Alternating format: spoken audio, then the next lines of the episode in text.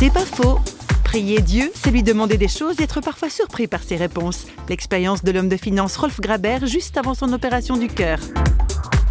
J'avais pas vu les choses venir parce que dix jours avant, je construisais encore des igloos pour mes petits-enfants sans me rendre compte qu'il y avait un problème cardiaque.